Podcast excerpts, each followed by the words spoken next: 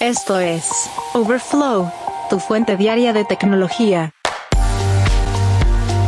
¿Qué tal? Hoy es sábado 19 de agosto del 2023 y estas son las noticias que debes saber del mundo de la tecnología. Por alguna razón Spotify le ha pagado 38 millones de dólares en regalías a un podcast con ruido blanco. Western Digital enfrenta una demanda colectiva debido a su serie SanDisk Extreme parece que han estado borrando datos muy importantes de clientes. Y Samsung viene trabajando en una pantalla sin bordes y una cámara debajo de la misma que podría revolucionar la industria de los teléfonos.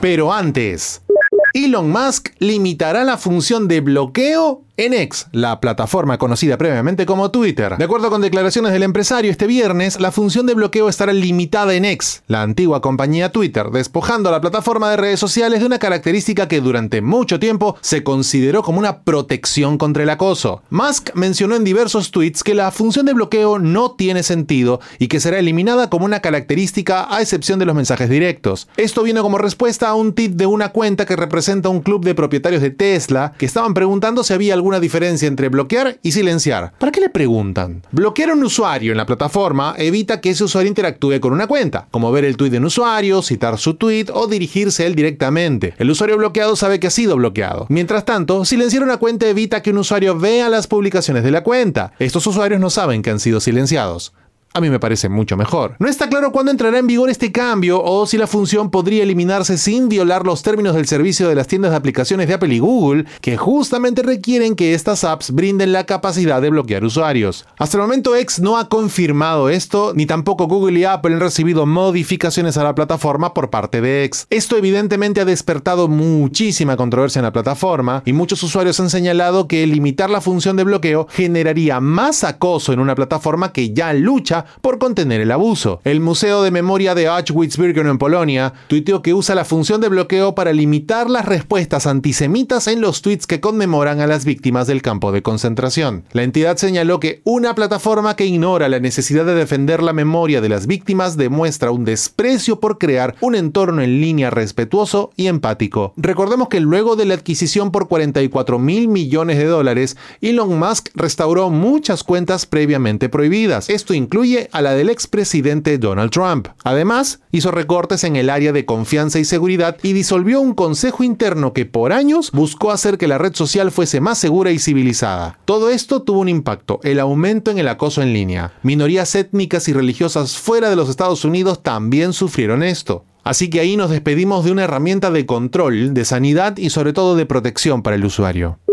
Esta semana se presentaron dos demandas más contra Western Digital por su serie SanDisk Extreme y los SSD portátiles My Passport. Hasta el momento son tres demandas colectivas presentadas contra Western Digital en dos días. Parece que hay muchos clientes que afirmaban que los SSD de SanDisk, sobre todo la serie Extreme, estaban borrando datos de forma abrupta y se estaban volviendo imposibles de montar. Ante esto, Western Digital, propietaria de SanDisk, lanzó una actualización de firmware a finales de mayo y dijo que los productos que se envían actualmente ya no se ven afectados. Sin embargo, la compañía no ha mencionado las quejas de los clientes acerca de la pérdida de datos. Solo han dicho, las unidades podrían desconectarse inesperadamente de una computadora. Hay una demanda que señala que compró al menos 8 unidades SanDisk Extreme en Amazon, incluidos los modelos de Extreme de 2 y 4 teras y además una unidad Extreme Pro de 4 teras, y que lamentablemente se perdieron todos los datos almacenados en esa memoria. Otra de las denuncias sostiene que debido a la naturaleza del trabajo del dueño y los datos alojados en el dispositivo, el demandante gastó casi 8 mil dólares en esfuerzos parcialmente exitosos para recuperar los datos de las unidades defectuosas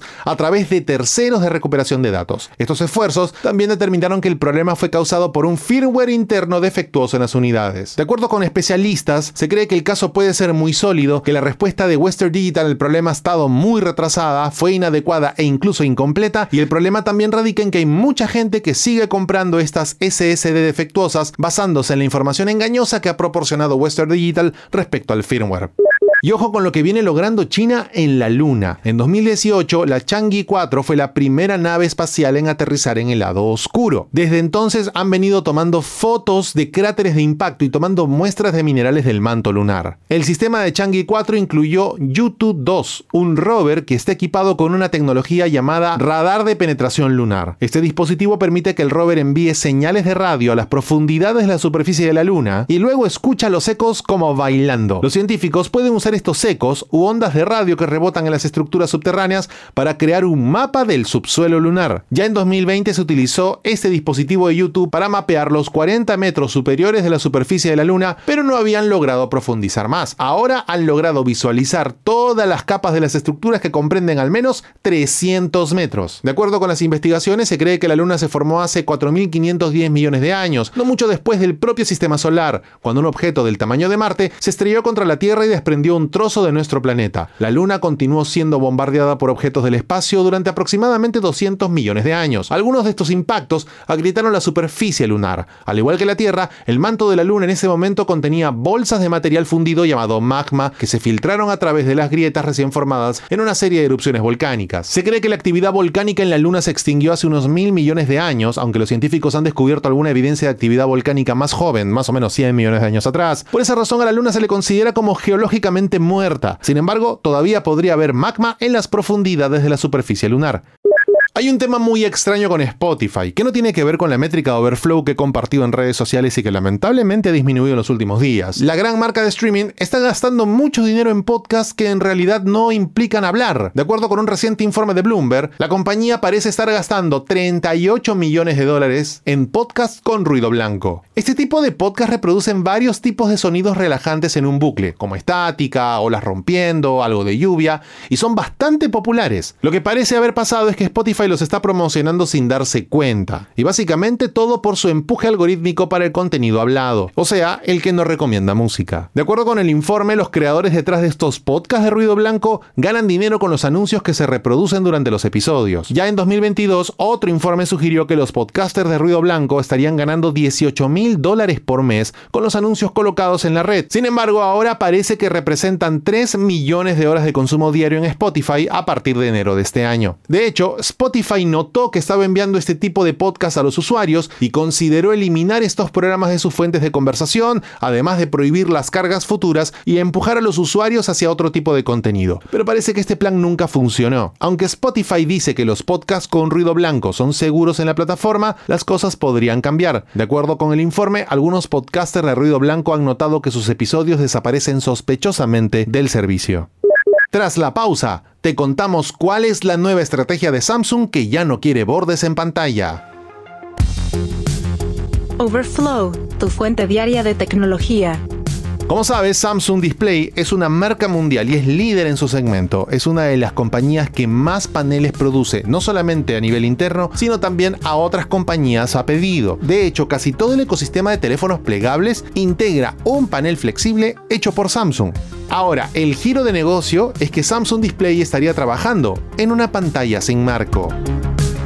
De acuerdo con los rumores filtrados recientemente, esto todavía está en etapa de concepto. Sin embargo, de acuerdo a lo señalado por Jun Jong-wook, director gerente de Samsung Display, se anunció un plan para desarrollar un dispositivo conceptual sin marco en el evento Display Business Forum del 2023. De acuerdo con personas que estuvieron en el evento y tuvieron acceso a esta conferencia, hubo una gran cantidad de diapositivas con una pantalla de este tipo, y aunque la próxima generación de teléfonos Galaxy S no va a tener esto, podríamos estar pensando de que los dispositivos de unos años integren esta tecnología. Las filtraciones señalan que el ejecutivo habló sobre cómo funciona la pantalla de Samsung con una cámara debajo de panel y además mostraron un concepto de producto sin marco. La idea es crear algo que permita a los usuarios tener una experiencia perfecta. Básicamente lo que se mostró es algo que utilizaría laminación en 3D, control de brillo de borde y además una mejor cámara debajo del panel. Todo esto podría combinarse para traer al mercado un nuevo teléfono con pantalla sin bordes. Ahora, tengamos en cuenta de que el hecho de que Samsung Display haya mostrado en una conferencia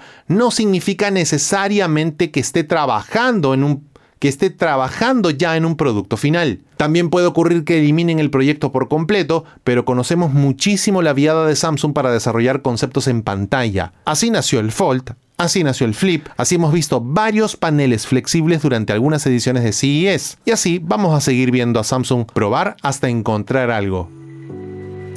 Geek Story. Un día como hoy, en la historia tech.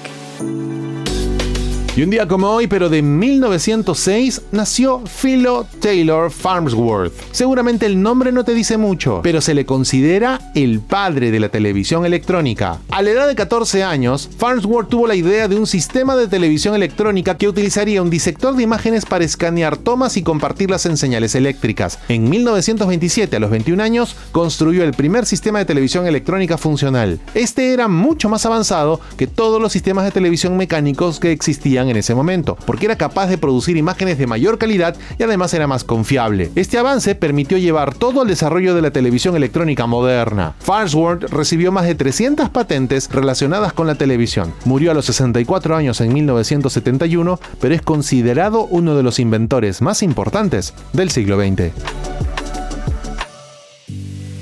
Geek Story. Un día como hoy, en la historia tech.